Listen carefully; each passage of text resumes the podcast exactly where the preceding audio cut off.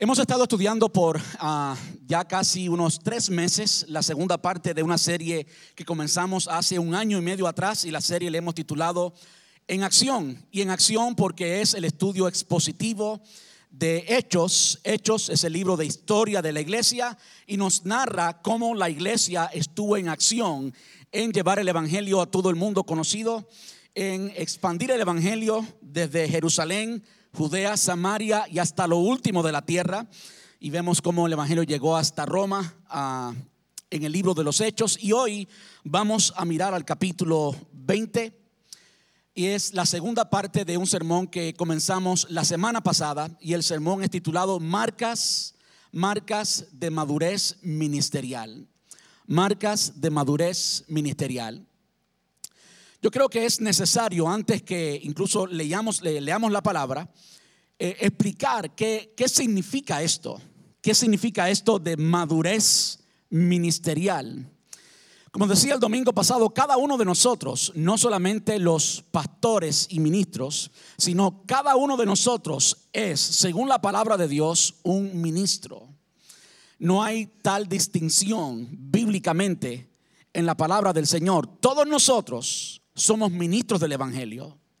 Hay personas que están llamados por el Señor a dedicarse a tiempo completo exclusivamente a hacer algo. Y esas personas que están dedicadas exclusivamente a hacer algo, pues los conocemos como pastores, los conocemos como evangelistas, los conocemos con los títulos a quienes llamamos ministros hoy. Pero el apóstol Pedro dijo que todos nosotros éramos linaje escogido real sacerdocio, nación santa. De modo que la palabra nos identifica a cada uno como ministro. Ahora, hoy vamos a ver el capítulo 20 y vamos a ver la segunda parte de este sermón, marcas de madurez ministerial. ¿Y por qué le digo esto? Porque en este capítulo el apóstol Pablo hace, hace básicamente un retiro de líderes, tal como lo hicimos en nuestra iglesia. Qué casualidad que cayó el mismo, el mismo tiempo hace como un retiro de líderes. Él tenía ya a todos los pastores de las regiones a las cuales él ministró, todos los ancianos de estas iglesias, y acá invita a los ancianos de Éfeso y los reúne todos, a todos, en esta ciudad llamada Mileto. El apóstol está en su tercer viaje misionero, quiere ir a Jerusalén, y como vamos a ver hoy muy claramente, él sabe que es la última vez que corporalmente le va a hablar a estos ministros. Por ende, el mensaje que tiene que hablar es un mensaje muy importante. Y de nuevo es el último que le habla a estos ministros. Eh, algo más que tenemos que, que presenciar, que tenemos que entender es que es la primera vez en todos los sermones que dio el apóstol Pablo, es la primera vez que él le habla a una audiencia totalmente cristiana en el anterior, algo que demuestra que la audiencia que él tenía no era totalmente cristiana, es que después de cada prédica habían conversiones, lo cual es indicativo que personas se convirtieron, por ende no eran totalmente cristianas. ¿Por qué les digo esto? Les digo esto porque a la hora de ustedes, de ustedes analizar este sermón, analizar este mensaje, usted puede estarse preguntando, bueno, esto es para líderes, esto es para pastores, esto es para ministros.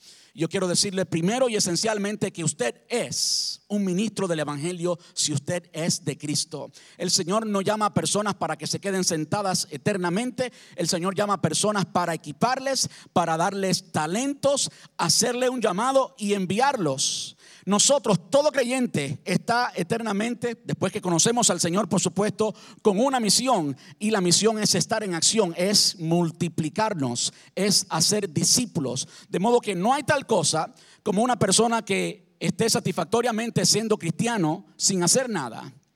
Las personas que llegan hasta un templo los domingos, domingo tras domingo, pero no se identifican como ministros, terminan siendo personas religiosas personas que creen que pueden satisfacer a, Dios con el simple hecho de reunirse una vez por semana. Pero Dios no quiere eso.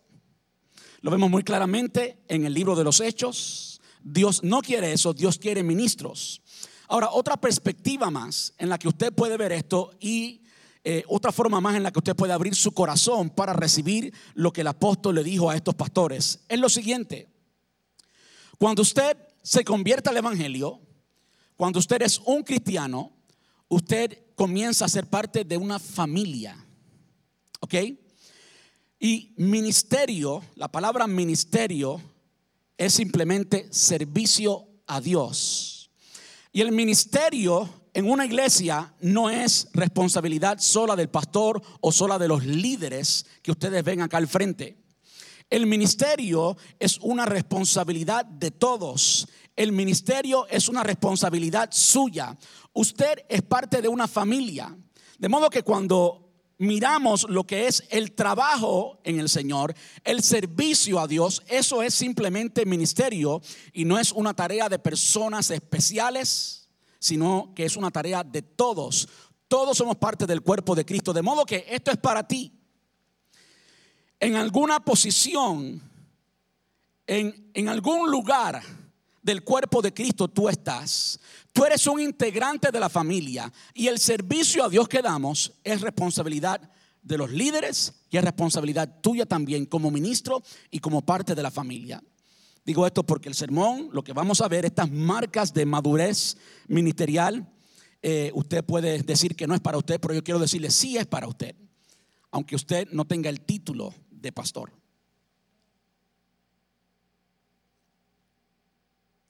Vamos allí al versículo 18. Y vamos a ver eh, diferentes marcas. Y la primera marca la comenzamos el domingo pasado.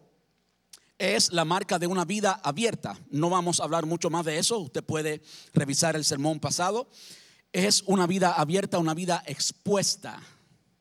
Ahí cuando el apóstol Pablo dice, ustedes saben, ustedes saben. Si todo el mundo sabía es porque él vivía una vida abierta. Vamos allí, cuando llegaron, cuando llegaron de Éfeso a Mileto, todos estos ancianos de la ciudad de Éfeso, todos los pastores del área de Éfeso, y me interesa que habían muchos, habían varios ancianos, lo cual es indicativo que no era solamente de la ciudad de Éfeso, sino de toda el área de Asia Menor. ¿Ok? No era solamente de una ciudad, era de una región. La ciudad de Éfeso fue desde, donde Pablo ministró a todas las iglesias de Asia Menor. Y por ejemplo, en el libro de Apocalipsis capítulo 2 vemos diferentes iglesias eh, escrituralmente registradas allí que fueron parte de Asia Menor. De modo que podemos entender claramente que no fue solamente de la ciudad de Éfeso. Por ejemplo, está la iglesia de Esmirna, está la iglesia de la Odisea, todas las iglesias de Apocalipsis capítulo capítulos 2 y 3. Ahora, cuando llegaron allí, cuando llegaron a Mileto, Pablo les declaró, dice el versículo 18, ustedes saben que desde el día que pisé la provincia de Asia, y este Asia no es el, el continente de Asia, sino es Asia Menor, es la región de Asia Menor, desde el primer día que pisé la provincia de Asia hasta ahora, he hecho el trabajo del Señor con humildad y con muchas lágrimas he soportado las pruebas que me vinieron como consecuencias de las conspiraciones de los judíos. Y ahí vemos de repente dos marcas más de lo que es eh, madurez ministerial. La tercera marca o la segunda marca es humildad. He hecho el trabajo del Señor con humildad. Si usted tiene la versión Reina Valera, va a ver que dice con toda humildad. De modo que reconocemos allí que la humildad es una de esas marcas. Y si usted conoce su Biblia, usted conoce el Evangelio, estoy seguro que se estará recordando allí en Mateo capítulo 11, versículo 29, cuando el Señor le dijo a sus discípulos, y aprended de mí, que soy manso y humilde de corazón. Usted puede identificarse también como cuando el apóstol Pablo le escribe a los cristianos en Filipo. La iglesia de Filipo, Hechos 16, lo vimos hace un mes y medio atrás. ¿Cuántos recuerdan la iglesia de Filipo? Cuando Pablo le escribe a esa iglesia en Filipo, él les dice, haya pues en vosotros este mismo sentir que hubo también en Cristo Jesús, el cual no estimó ser igual a Dios como cosa que aferrarse, sino que se despojó de sí mismo, tomando forma de siervo y haciendo qué? Y humillándose, humillándose hasta lo sumo de repente la marca de la humildad demuestra, demuestra madurez ministerial. Ahora yo quiero que usted entienda qué cosa es humildad.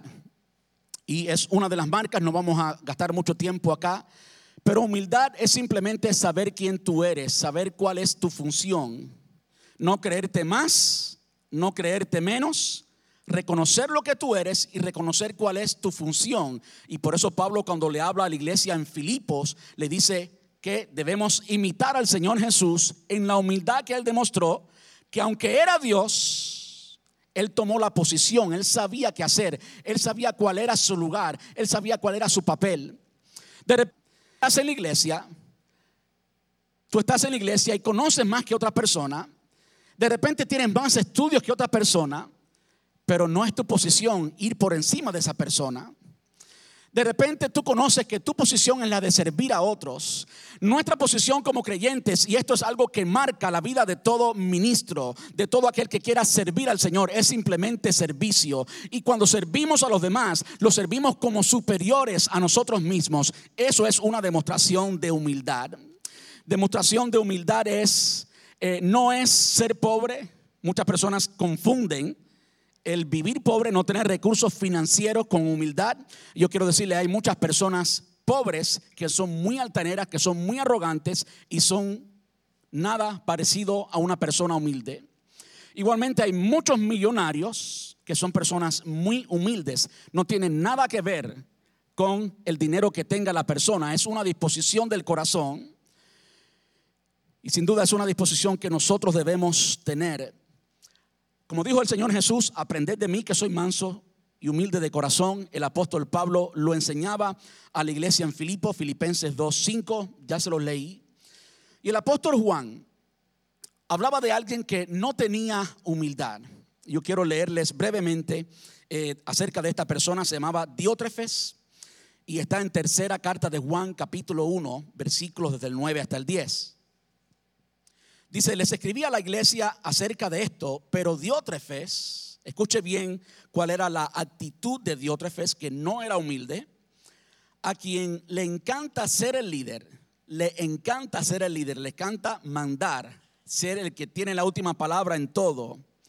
No quiere tener nada que ver con nosotros. Ahí usted está viendo otra muestra de lo que es falta de humildad. Cuando la persona pues no tiene contactos con otros, no comparte su autoridad con nadie, no se relaciona con nadie, es muestra de falta de humildad. La persona quiere estar solo porque él solo o ella sola quieren tomar el control absoluto. Eso no es humildad. Dice, cuando yo vaya, sacaré a, a relucir las cosas que hace y sus infames acusaciones contra nosotros es otra de las cosas que hacen las personas que no son humildes. Una persona humilde, quiero decirle, una persona humilde conoce quién es. Y toda persona, todo creyente que es humilde y conoce quién es, conoce sus faltas. Y la persona que es consciente de sus faltas no tiene el tiempo, no tiene la disposición para estar acusando a todos los otros de modo que nótense acá en Diótrefes muestras de una persona totalmente opuesto a alguien humilde, alguien que le encanta ser el líder, alguien que no quiere tener buenas relaciones con los demás, alguien que pues em, siempre está acusando a la gente de Dios. Dice, no solo se niega a recibir a los maestros itinerantes, sino que les dice a otros que no los ayuden y cuando los ayudan, Él los expulsa de la iglesia. Aquí tenemos una imagen muy clara, no hay necesidad de explicar mucho ese, último, esa última oración, esa última idea, porque claramente vemos una persona que es él y él solo, él y se acabó. Algo parecido a lo que dicen en Puerto Rico de, un lugar, eh, ¿cómo se llama este lugar? Lo demás es parking, dicen ellos, ayúdenme, los puertorriqueños. Ponce es Ponce y lo demás es parking. You know, eh, quizás estoy usando y quizás me estoy metiendo en problemas con los puertorriqueños. Ay, Señor, ¿qué estoy haciendo yo? Pero esa actitud de yo soy el que soy y los demás no importan. No es así con el Señor. Aquí somos un cuerpo. Y el ministerio, hablando de madurez ministerial, es el servicio que le damos a la iglesia. La iglesia es el cuerpo. Tenemos que hacer lo que es de beneficio para el cuerpo, no para uno. Aquí nadie es importante, aquí no es importante el pastor, el importante es el cuerpo de Cristo. Y como es el cuerpo de Cristo, tenemos que hacer lo que es bueno para todos. No hay alguien que sea la cuarta persona de la Trinidad. Eso no existe. Y por lo tanto, aquellos que se presentan como la cuarta persona de la Trinidad, consideramos que no tienen humildad. Y como no tienen humildad, no son semejantes a Cristo, no siguen las enseñanzas de Pablo y no debemos tener esa actitud. De modo que cuando cualquiera de nosotros comienza a tener una actitud de falta de humildad, de creerse superior, de nunca estar de acuerdo, de no someterse, siempre está por encima de todo el mundo, siempre es el que más sabe, sus consejos en su propia opinión siempre son los mejores. Hmm. No se une con otros. ¿Por qué? Porque tiene que compartir las ideas con los otros, las decisiones con los otros. Hmm. Ahí hay que tener mucho cuidado. Lo otro que dice el apóstol Pablo, he soportado las pruebas Dice antes de pruebas, con humildad y con muchas lágrimas, con humildad y con muchas lágrimas. Y después dice, he soportado las pruebas, estoy en el versículo 19, que me vinieron eh, como acusaciones o como consecuencia de las conspiraciones de los judíos. De modo que vemos una tercera marca de alguien que tiene madurez espiritual. De hecho, la madurez es algo que se adquiere con la experiencia, ¿verdad que sí? es algo que se adquiere con los choques. Tú sabes que alguien es humilde cuando tiene relación con otra persona. Toda persona dentro de una habitación sin relación con nadie, pues es la única persona. No sabes si es humilde o no. En relación con los otros es que se descubre y es que se ejercita esta madurez. Lo que vemos aquí es alguien que con muchas lágrimas. De repente a veces queremos evitar el dolor, de repente a veces no queremos aceptar como de parte de Dios aquellas circunstancias en nuestras vidas que nos causan lágrimas. Mm. Dice que, perdón, he soportado las pruebas que me vinieron como consecuencias de las conspiraciones de los judíos. Y esa es la tercera soportar las pruebas, estar dispuesto a sufrir. Ahora, nótese algo, que las pruebas que él estaba dispuesto a sufrir eran aquellas que venían como consecuencias de las conspiraciones de los judíos, lo cual es indicativo que no era por consecuencias de su desobediencia, no era porque estaba pagando sus propios errores, sino que era, era el dolor causado por las acusaciones y las conspiraciones de otros. En el Evangelio, tristemente, muchas veces vas a tener que sufrir conspiraciones de otros. el, árbol que da fruto es al que le tiran piedras para quitar el fruto. Y si algo yo eh, personalmente he tenido que sufrir en el Evangelio, es precisamente eso, que la gente hable de ti. Y nótese que era la gente que Pablo amaba. Vamos a ver ahorita cómo Pablo amaba a los judíos. Estos judíos le causaron tanto, pero tanto dolor a Pablo. Vemos como también le causaron tanto dolor al Señor Jesús. Y precisamente de las, a las personas que más, eh, eh, más oportunidades le dio tanto Jesús como Pablo fueron las personas que más problemas le causaron a ambos, a ambos. Y ahora Pablo estaba diciendo aquí, en sus últimas palabras, a estos creyentes, a estos pastores, a estos líderes, que ellos tenían que estar dispuestos a sufrir las acusaciones de los demás. Y estaban, tenían que estar dispuestos a tener muchas lágrimas. Hay algo importante cuando sufrimos. Cuando sufrimos nuestros, nuestras esquinas, nuestras partes que tienen que ser limadas, las esquinas que están muy duras y tienen que suavizarse, el Señor como que las comienza a limar. ¿Verdad que sí? Y cuando el Señor comienza a limar, a veces lo hace a través de esas acusaciones. De repente, aquellas personas que están a nuestro alrededor, aquellos que nos están acusando, nos hacen examinarnos una y otra vez. Y muchas veces esas acusaciones sirven, sirven para nosotros ser más suaves, para nosotros eh, autoexaminarnos y para nosotros cambiar y soportar. ¿Cuánto duele esto? Que te critiquen, que hablen de ti. Esto duele mucho, pero tenemos que estar dispuestos a soportarlo y a con muchas lágrimas seguir adelante. A mí me llama tanto la atención que el apóstol le estaba diciendo esto a los pastores de Éfeso y otros pastores de, de Macedonia tanto tiempo atrás y hasta el presente eso es así. Lo que eso significa es que eso no va a cambiar. Usted y yo vamos a tener que estar dispuestos a hacer lo correcto, a seguir sirviendo el cuerpo de Cristo, a seguir haciendo lo que es correcto, digan lo que digan quien lo diga. Tú y yo tenemos que estar dispuestos desde ya. Históricamente siempre ha sido así. Tenemos que continuar haciéndolo así y no permitir que nada que digan de nosotros nos detenga a hacer lo que es correcto para el Señor.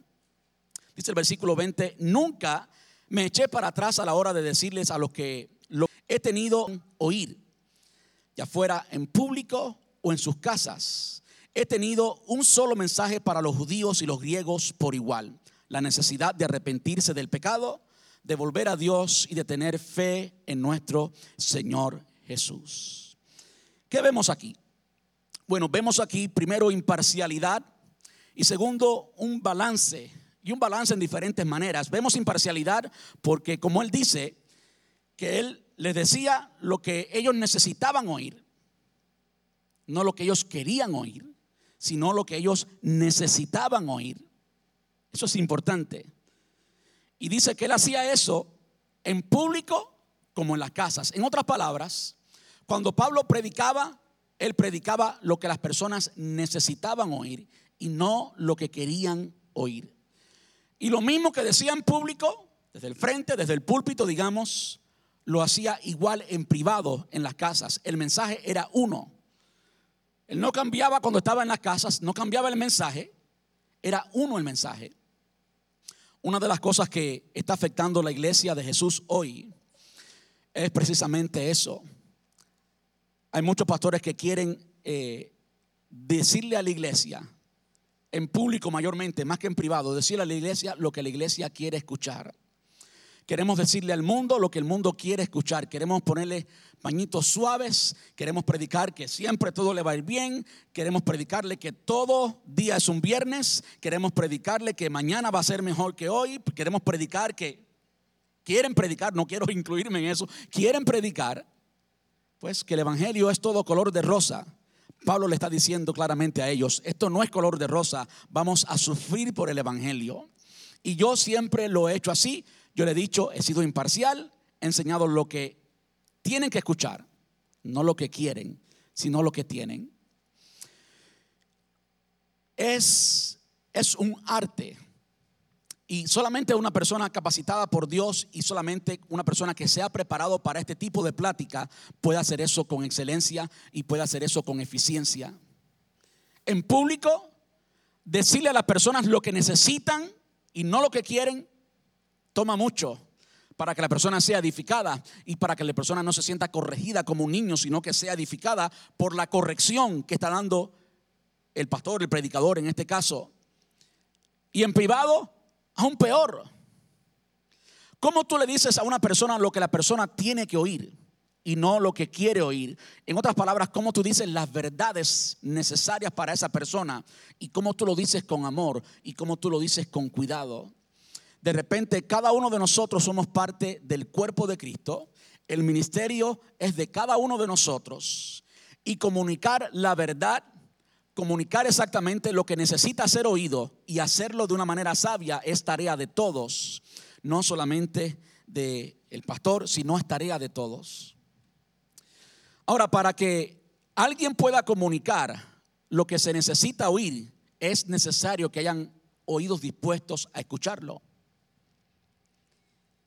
Yo le digo a los líderes que antes de ellos corregir algo en su ministerio, en su equipo, ellos tienen que asegurarse que la persona que van a corregir esté segura que es amada por el líder. Lo que me da a mí la autoridad de corregirlo no es solamente que usted esté incorrecto, sino que usted sepa cuánto yo le amo para que entonces usted acepte la corrección. Y es algo que el apóstol Pablo demostró, es algo que Jesús demostró. No podemos corregir a alguien que ni siquiera sabe que le amamos. Es una señal de madurez. Y qué bueno es. Yo no sé cuántos han tenido esa experiencia. Yo he tenido esa experiencia. El pastor Ramón Justamante, de la iglesia, una iglesia en, en, en Jayalía, es uno de mis mentores. Y pues de vez en cuando, hace mucho tiempo ya que no hablo con él, pero de vez en cuando hablaba más frecuente con él. Y recuerdo una ocasión que me llamó la atención, y no voy a contarle toda la historia, pero lo hizo de una forma tan amable. Lo hizo porque me amaba. Lo hizo porque yo necesitaba oír exactamente lo que tenía que oír de él.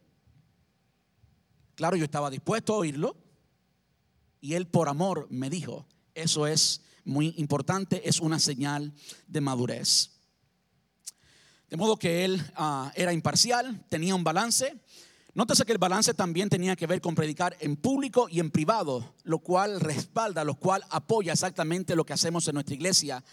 La reunión corporativa de toda la iglesia el domingo aquí, el servicio dominical, es importante y en él la proclamación del Evangelio. Si usted busca la palabra eh, que usa el apóstol Pablo, la palabra en el griego original era proclamar, era la prédica, era la humilía, era la oratoria. La oratoria es importante, es importante la prédica, especialmente en un lugar público. No debemos dejar de congregarnos y hacerlo solamente en las casas, no. Pero tampoco puede ser solamente eh, acá en el templo y nunca en las casas. Creo que ambas son importantes. La oratoria, la prédica, la enseñanza, la homilía, acá públicamente y en el templo, y, en, perdón, y en, las casas, también tenemos que hacerlo y hacerlo de una manera diferente. El apóstol Pablo lo hacía así, predicaba y enseñaba, predicaba y enseñaba. Uno, una de las cosas que tiene la iglesia desbalanceada, desbalanceada hoy es precisamente eso iglesia que todo es prédica, prédica, prédica, prédica, la proclamación, proclamación, proclamación. Y las personas siempre están ¡ah! el domingo, pero salen el domingo y como no ha habido enseñanza, la persona no tiene, está vacía, no sabe qué hacer. Nunca va a madurar eh, eh, espiritualmente porque no ha recibido enseñanza de Dios. Ambas cosas son importantes, la proclamación y la enseñanza, y ambos eh, medios ambientes son igualmente importantes, públicamente y en las casas. Versículo 22. Dice, ahora estoy obligado, escuche bien por favor, obligado por el Espíritu a ir a Jerusalén. No sé lo que me espera allí, solo sé, perdón, solo que el Espíritu Santo me dice que en ciudad tras ciudad me esperan cárcel y sufrimiento. Ah. Por esta razón el apóstol Pablo sabía y él se estaba despidiendo. Mire el discernimiento que tenía el apóstol. Ya se estaba despidiendo y él estaba seguro que le esperaban cárceles y sufrimiento, de modo que no iba a regresar más a Éfeso y básicamente se está despidiendo. Yo creo que esa es otra marca de madurez espiritual. La palabra enseña que no tenemos lucha contra carne ni sangre, sino contra huestes espirituales de, maldad en las regiones celestes. Usted es un ministro, un ministro del reino de Dios. Y como usted es un ministro del reino de Dios, tenemos una lucha constante, no hay forma de repararla, contra el reino de las tinieblas. Y esa lucha es una lucha espiritual. Por lo tanto, es indispensable, es necesario, es importante su vida espiritual, su relación con el Espíritu Santo. Esa persona que vive dentro de usted, su relación con el Espíritu de Dios es importante y la sensibilidad que usted tiene a la voz del Espíritu. ¿Usted quiere saber si usted es sensible o no al Espíritu Santo? Yo les voy a resolver eso muy brevemente. ¿Cuál fue la última vez que oíste el Espíritu Santo? ¿Has oído del Espíritu Santo hoy? ¿Has oído del Espíritu Santo en la última semana? ¿Has oído del Espíritu de Dios en el último mes? Si la respuesta es no, usted es una persona totalmente insensible. Ha sido una persona totalmente insensible porque el Espíritu Santo tiene voluntad, habla, nos convence de pecado, nos guía como estaba haciendo con el apóstol Pablo. Y si no hay una relación, no, está, no, quiere, no quiere decir, no significa que Él está mudo. Significa que nosotros no estamos oyendo, que hay falta de sensibilidad en nosotros. Una de las cosas que necesita la iglesia es esa sensibilidad espiritual, poder discernir, poder ser sensible a la dirección del Espíritu Santo. Y no solamente ser discernible, sino tener discernimiento y entendimiento. Vamos a ver más adelante cómo habían algunos otros que incluso le profetizaron, escuche bien al apóstol Pablo, y cómo le profetizaron incorrectamente. Pero Pablo estaba claro, claro de lo que el Espíritu Santo le estaba guiando. Versículo 24 dice, pero mi vida, perdón, como saben, acabo de regresar de un retiro, he hablado mucho, saben que he tenido dos cirugías de cuerdas vocales y pues estoy delicado de la voz, así que perdonen que no suena muy bien y que tengo que tomar mucha agua. Versículo 24 dice, pero mi vida no vale nada para mí a menos, escuche bien, a menos que la use para terminar la tarea que me asignó el Señor Jesús. La tarea de, contarles a otros, ahora sé, dice acerca de la maravillosa gracia de Dios. Y ahora sé que ninguno de ustedes, a quienes les he predicado el reino, volverá a verme. Declaro hoy que he sido fiel. qué tremendo poder decir eso. Declaro hoy que he sido fiel si alguien sufre la muerte eterna, no será por mi culpa, porque no me eché para atrás a la hora de declarar todo lo que Dios quiere que ustedes sepan. ¿Qué vemos aquí? ¿Cuál es esa otra marca que vemos aquí? Que usted y yo debemos tener si queremos alcanzar madurez ministerial, madurez en nuestro servicio al Señor. Una es determinación determinación, estar seguro, estar decidido, esta es la misión que el Señor me dio, me dio y yo voy a alcanzarla. De repente la misión que tenía el apóstol Pablo, la asignación, me gusta como lo dice, me asignó el Señor, me encanta esa palabra, la asignación que tenía el apóstol Pablo era una. Cada persona en el cuerpo de Cristo tiene una asignación, así como el oído está asignado para producir el oído y eh, el sistema digestivo está mentos nado para pues favorecer la digestión y poder extraer la energía de los alimentos. Cada uno de nosotros tiene una función, tiene una asignación divina en el cuerpo de Cristo, en la iglesia.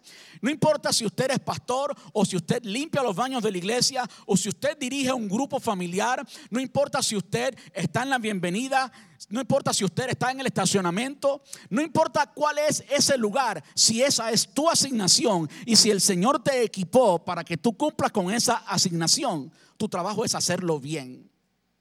Eso es éxito.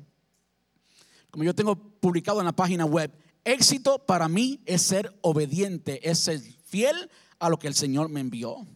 Éxito no significa alcanzar un número determinado de personas, aunque tenemos metas en la iglesia y ustedes la saben.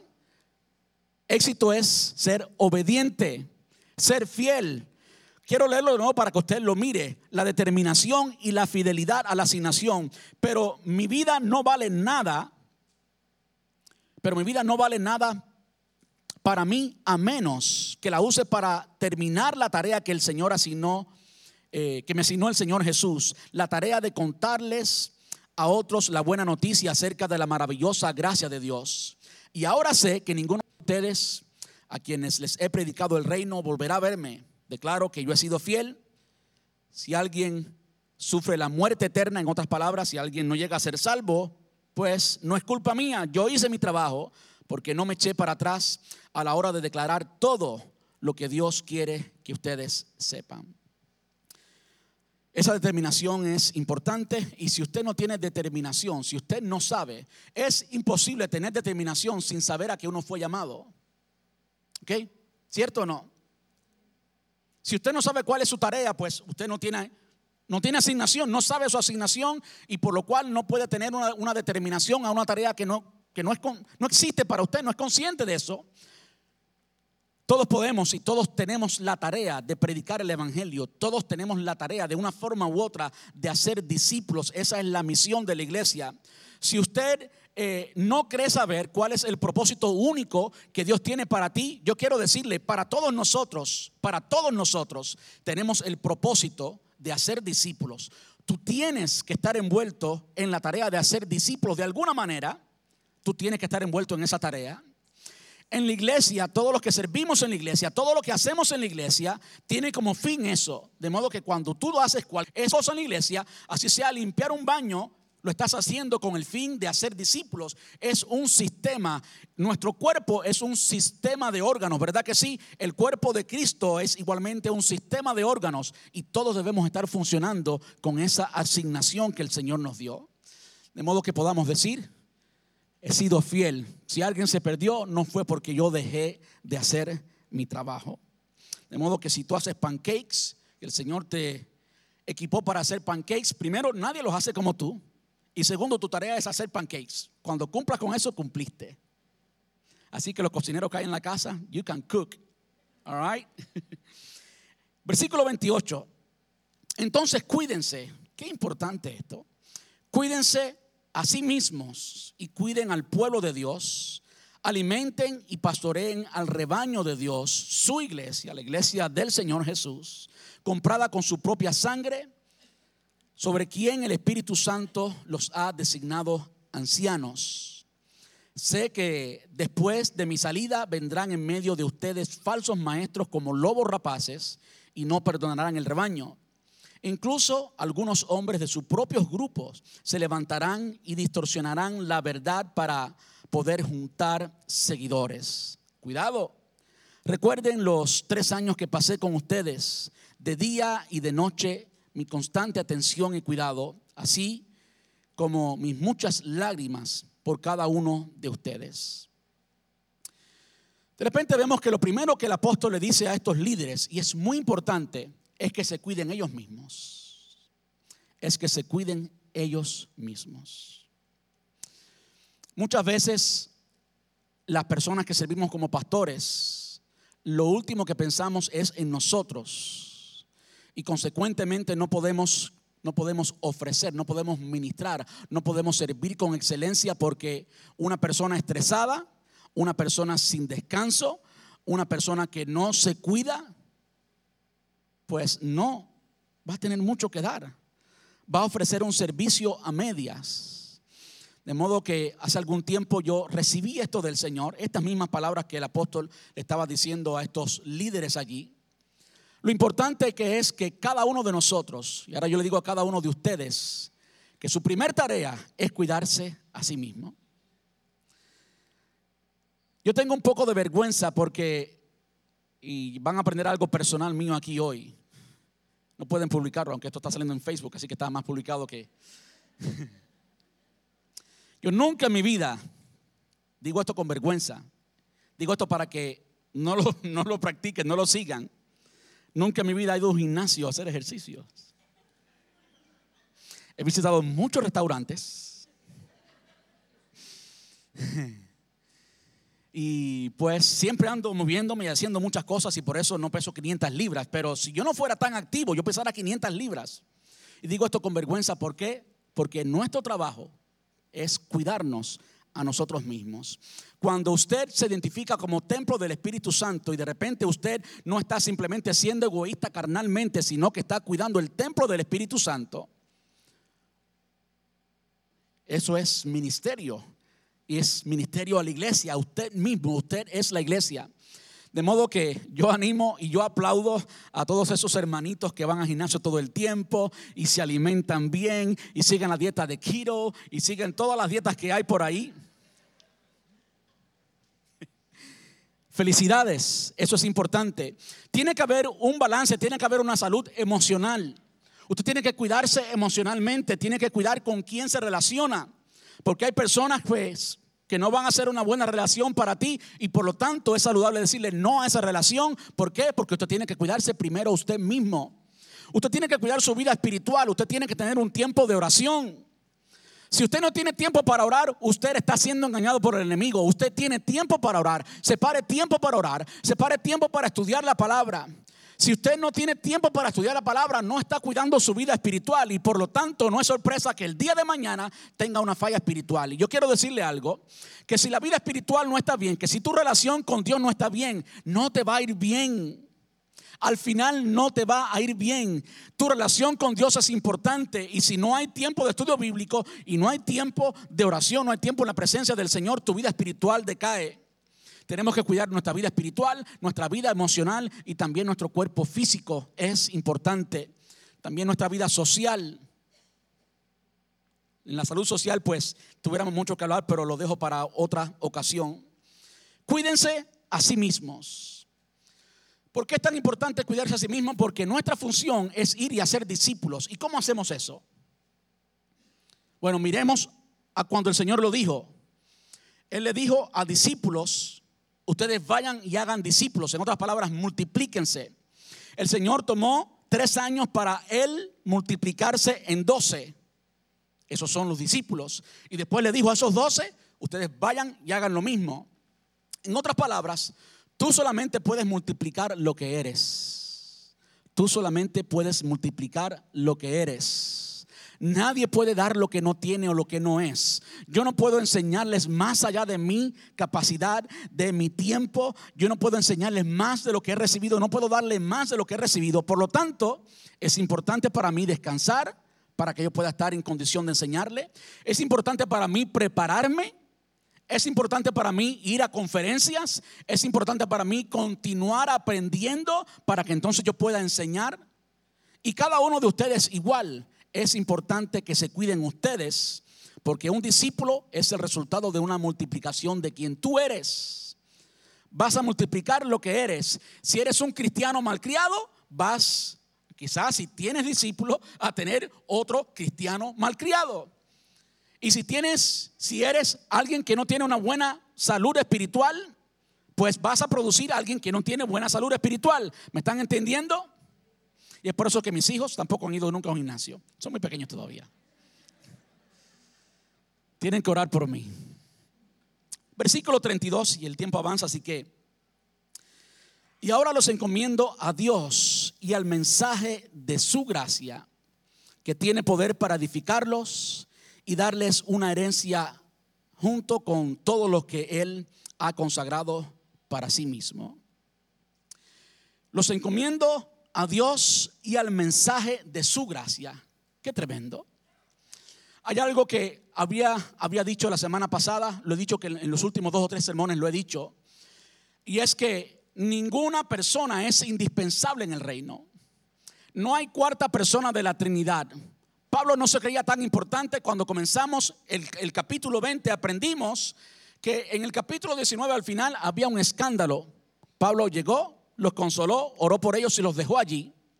Y ahora él está diciendo, después de decirle que vendrán muchos lobos, que no va a ser difícil, que van a tener que tener muchas lágrimas, que van a crecer a través de las pruebas, le está diciendo, ahora yo los encomiendo al Señor, ahora vayan y crezcan. Vayan y crezcan. ¿Ustedes saben que los cristianos sanguijuela nunca crecen? Los cristianos sanguijuela nunca crecen. El cristiano sanguijuela es el que depende de todo del pastor. Pastor, me cepillo los dientes hoy. Hello. Pastor, ¿y qué usted cree si me compra esta camisa verde, azul o, amarilla? You ¿Me están entendiendo? Cuando una persona depende totalmente de otra, no crece. Eso es, eso es característico de un bebé. Usted tiene que ser independiente, usted tiene que comenzar a practicar lo que aprendió porque el fin del Señor es que usted se convierta en un discipulador, en alguien que se multiplica y usted no puede continuar siendo un bebé y siempre dependiendo del otro. No, usted tiene que crecer espiritualmente. Y sí, mientras constantemente mantenemos eh, rendición de cuentas, accountability, Mientras constantemente tenemos que aprender de alguien, nosotros tenemos que comenzar a dar, porque solo en ese ejercicio en que aprendemos de alguien y le damos a otra persona es que crecemos espiritualmente. El, apóstol decía, yo los encomiendo a Dios. Y nosotros tenemos que hacer lo mismo. Crece, a las doce y media de la noche, pastor, eh, mi esposo me está ofendiendo. Bueno, hay que, you know. ¿Saben qué he aprendido en el ministerio pastoral? Que la gran mayoría, el 90% de esas llamadas, que a las 12, que a la 1 de la mañana, son cosas que se pueden resolver por sí solas. Y muchas veces lo que algunos pastores hacen es continuar la actitud de bebé de esa persona y no permitir que la persona crezca. Y no me malentienda, si usted me necesita, me llama. Pero muchas de estas cosas, muchas de las razones que las llamadas que reciben muchos pastores y muchos líderes hoy son cosas triviales que las personas simplemente tienen que crecer y practicarlas y marchar adelante. Conocí a este pastor que vino una pareja a recibir consejería y cuando pues, ellos le cuentan, cada uno le cuentan todas las quejas del uno del otro, que él es así, es así, bla, bla, bla. Sacaron todos los trapos sucios. Una habitación de laundry completa. Todos los trapos sucios los sacaron. Ahora, pastor, resuelva esto. El pastor les dijo, bueno, yo solamente tengo que decirle una cosa. Y es que ustedes son los peores cristianos que yo he conocido en mi vida. Hablen de esto un poquito y yo voy a regresar. Y salió. Como que ellos tuvieron que enfrentar sus propias faltas, tuvieron que crecer, tuvieron que dejar de depender de que el pastor le dijera todo en su vida.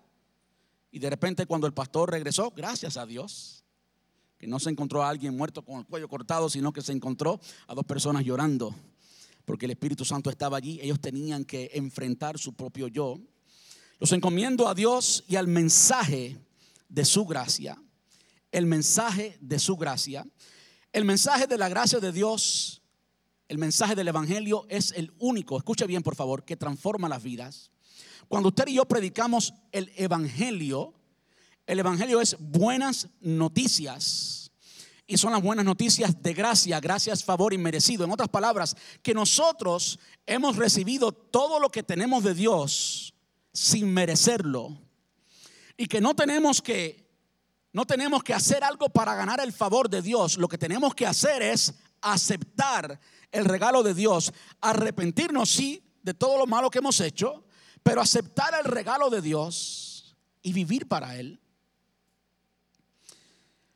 Todas las religiones, todas las otras religiones, menos el cristianismo, enseñan que pues usted consigue su estatus espiritual, lo consigue según su comportamiento. Y como que usted se gana algo, yo quiero decir que el mensaje del Evangelio es que el Señor Jesús ganó tu justicia y mi justicia, ganó el estado de hijo, así como si alguien ganó una visa de ciudadano de Estados Unidos, bueno, el Señor Jesús ganó el estado de hijo para ti y para mí. Él pagó por tu culpa y mi culpa.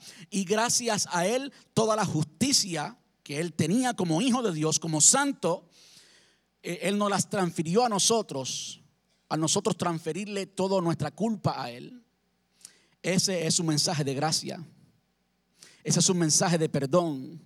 Yo creo que eso es lo que tenemos que predicar. En lugar de juzgar tanto, tenemos que predicar lo que el Señor ha hecho en nuestras vidas a través de su gracia transformadora. Amén. Y ese mensaje, dice el apóstol Pablo, tiene poder para edificarlos y darle una herencia junto con todos los otros consagrados ah, al Señor. Versículo 33. Yo nunca he codiciado la plata, ni el oro, ni la ropa de nadie. Ustedes saben que mis dos manos han trabajado para satisfacer mis propias necesidades e incluso las necesidades de los que estuvieron conmigo.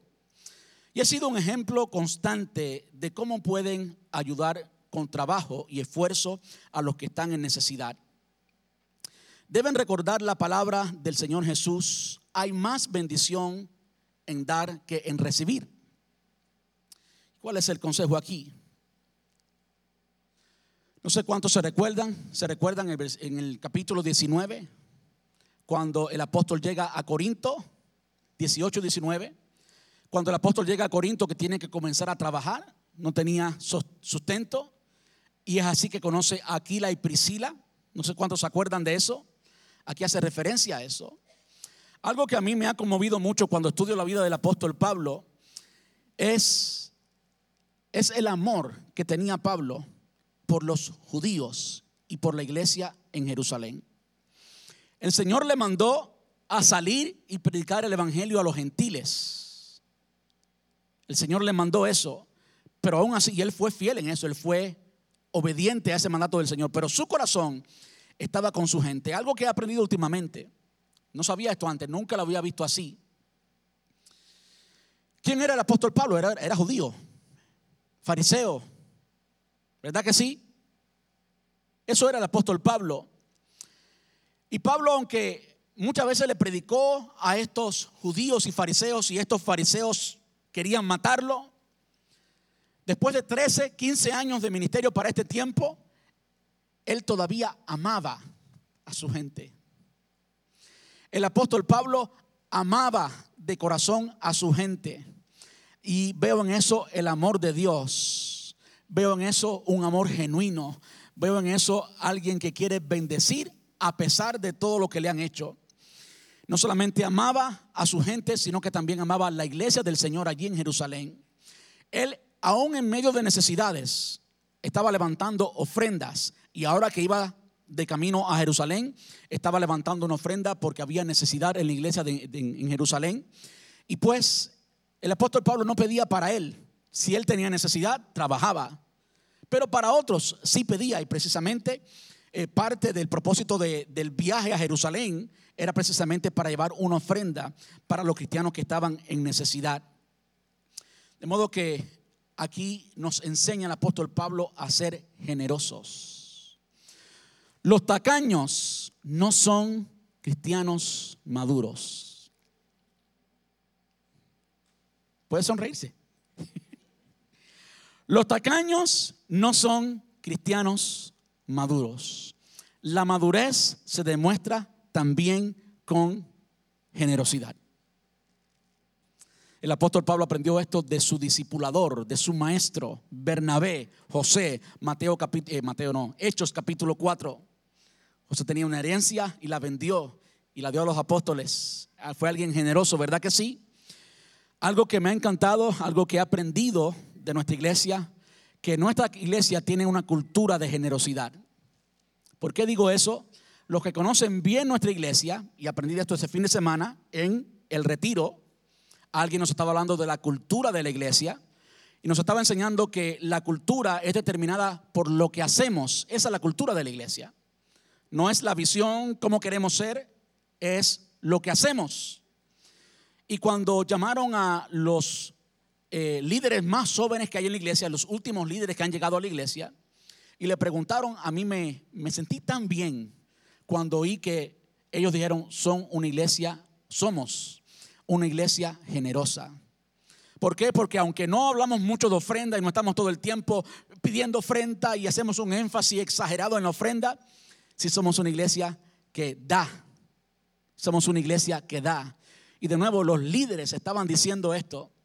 Digo, qué tremendo. Esto es exactamente lo que el apóstol Pablo estaba enseñando. Él dijo aquí, eh, deben recordar las palabras del Señor Jesús. Hay más bendición en dar que en recibir. Lo interesante, versículo 35, lo interesante es que esas palabras nunca las vemos registradas literalmente, textualmente en ninguno de los evangelios.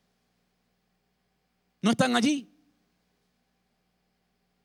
Ahora, ¿cómo podemos asegurarnos que, bajo qué, con qué autoridad el apóstol le decía esto a estas iglesias y decía que el Señor Jesús había dicho esto? Bueno, si usted conoce el Evangelio según San Juan, al final del Evangelio de Juan, Juan explica que él no escribió todas las cosas que Jesús enseñó, porque si las hubiera escrito todas, no cabrían en los libros de aquel entonces, ¿verdad que sí? De modo que no todo lo que Jesús dijo o hizo está registrado en los evangelios. Ahora, evidentemente, esto fue tan común que el apóstol Pablo lo dijo, como que ustedes saben esto, que el Señor dijo esto. Evidentemente, la generosidad marcó tanto la iglesia primitiva que dichos como este, aunque no fueron eh, dichos del texto, del canon, eran dichos que todo el mundo repetía algo importante es que tú y yo tenemos hoy los cuatro evangelios. Podemos ir al, a los evangelios y ver lo que está registrado allí. Pero estos discípulos no tenían los evangelios. Todo lo que ellos sabían del Señor Jesús es porque alguien le dijo. De modo que determinantemente este, este dicho que nos lleva a la generosidad, hay más bendición en dar que en recibir. Fue algo característico que la iglesia aprendió, algo que Jesús enseñó y algo que es simplemente una verdad. Las personas tacañas son amargadas, las generosas son felices, sea inteligente y sea generoso. No para el bien, a mí no se deje manipular de nadie, pero si usted quiere ser feliz, sea generoso, sea de un corazón abierto. Amén. Porque hay más felicidad.